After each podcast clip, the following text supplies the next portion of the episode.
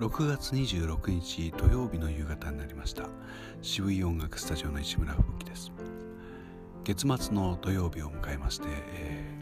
ー、ありがたいことにやはり忙しく過ごして一生懸命働きました、えー、でも中にそうですね近頃はワクチンの接種を、えー、予約をしたとか実際にやったとかそういう人が増えてきたんですけれども、えー、昨日の金曜日受けて今日倦怠感が強くてお休みしますという方が一人出てきました、まあ、若めの方ですね。30代の前半の方ですけれども。そういう人も出てきたのかな、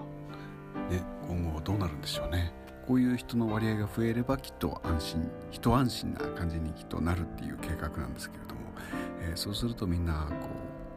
うほっとするのかなというのを、えー、ちょっと楽しみにしています。